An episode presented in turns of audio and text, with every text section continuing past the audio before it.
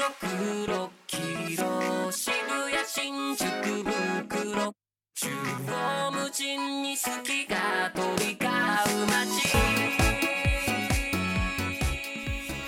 川崎鈴木ヤマハホンダバイクに関するホットな情報をお届けするバイク系ポッドキャストです。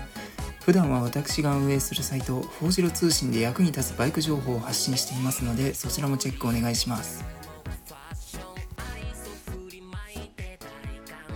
おはようございます。2021年5月21日第5回目の配信となります。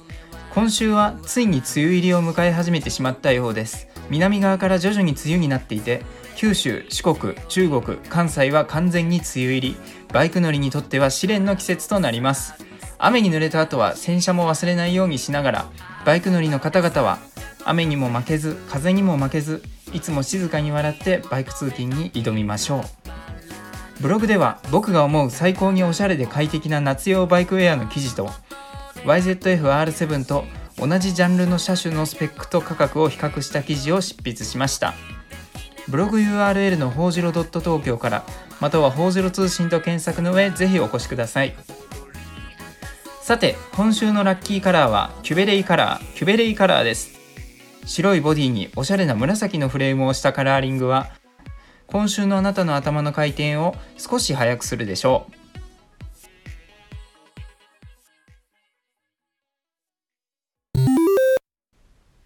最初の記事です。ヤングマシンの記事で73馬力 188kg を引っ提げヤマハ YZF-R7 参上。思いっきり走れるスーパースポーツ。記事を読ませていただきます。ヤマハは欧州と北米で新型スーパースポーツ YZF-R7 を発表した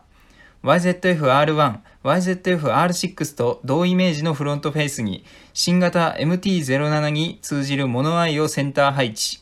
スポーティーなライディングポジションとちょうどいいパワーで新たなスポーツバイク像を作り出す。ということで YZF-R7 が正式に発表されました。もうこれ見た目本当にかっこいいですよね。R6 と R1 とかの見た目が嫌いな人ってこの世にいないんじゃないでしょうか。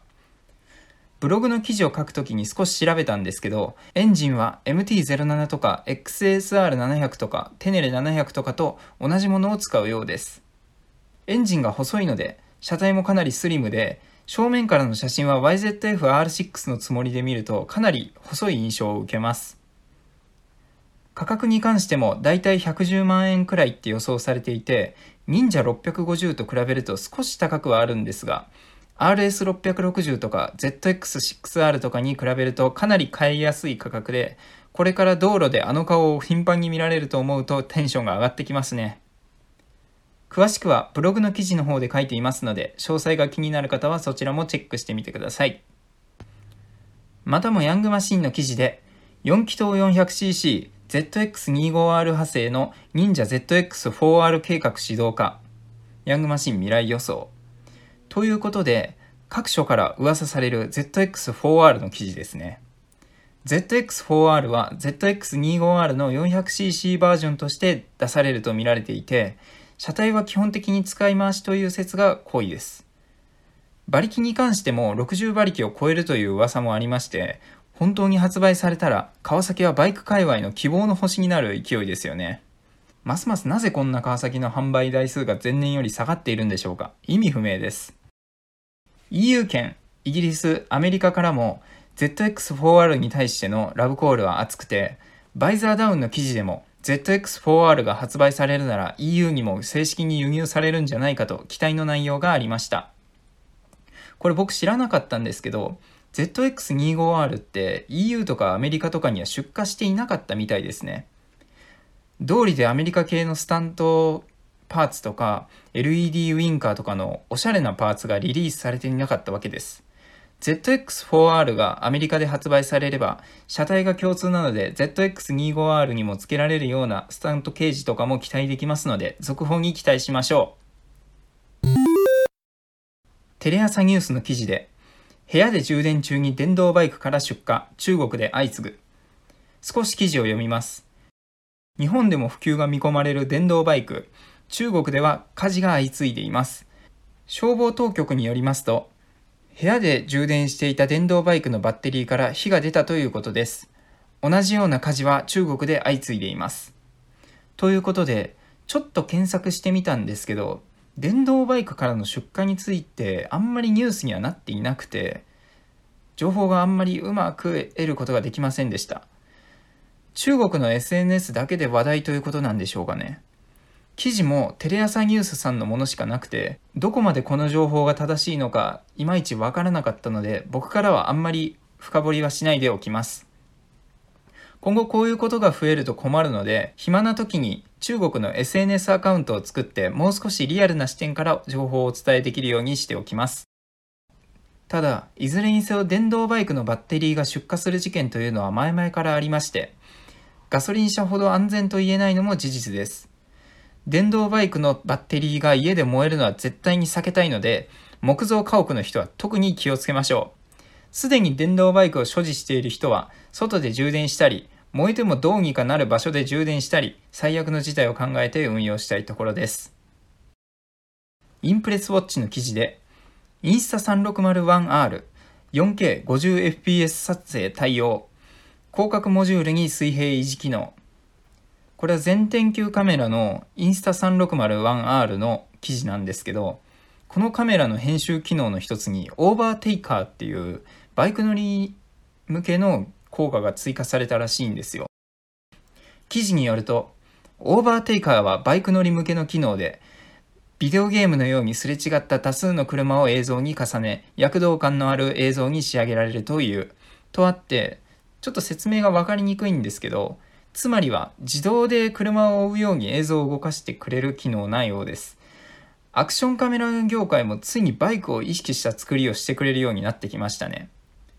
このまま GoPro 車とかもサーキットで使えるくらい信頼性の高いヘルメットマウントとか作ってくれると、より迫力のある映像を撮ることができて面白いと思うので、ぜひ頑張ってほしいところです。次の記事です。タンデムスタイル KTM2021 年ストリートモデル一部価格改定と発表。KTM がストリートモデル6機種の希望小売価格を値上げするようです。具体的には125デューク、250デューク、390デューク、RC390、250アドベンチャー、390アドベンチャーをだいたい3から4万円ほど値上げするとのことで、この背景には世界的な金属、プラスチックなどの原材料価格の上昇や製造国のインドでの例のウイルス対策のためのコストアップがあるようです。ただでさえ排ガス規制とかでコストアップが避けられない中、いろんな事情でバイクが年々高くなってしまっています。最近の日本でもルネサスの半導体工場が燃えたりしていたので、今年の自動車産業は厄年かなんかなんでしょうか。皆さんもこんな時だからこそ積極的にバイクを周りに布教して業界を盛り上げていきましょう。続きまして、ヤングマシンの記事で、川崎忍者 H2SX 磁気型に日本車初のレーダー機能実装化。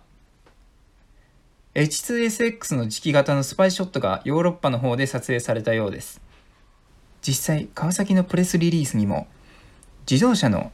先進運転支援システム技術を活用したアドバンストライダーアシスタンスシステムは、アダプティブクルーズコントロール、衝突予知警報、死角検知の3つの要素からなる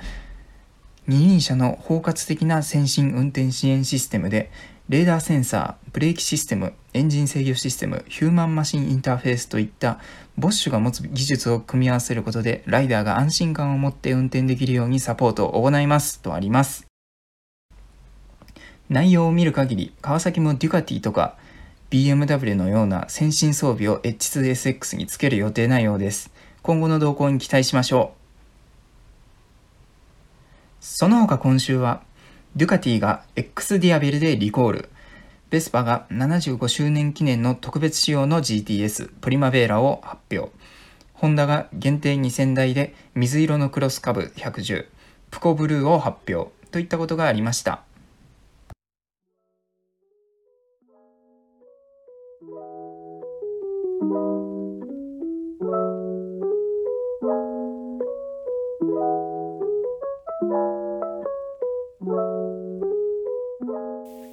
今週のバイクニュースはいかがだったでしょうか？当番組ではお便り、ちくり、タレコミ、ゲロリなどリスナーさんからのコメントも受け付けられるように調整していますのでしばらくお待ちください。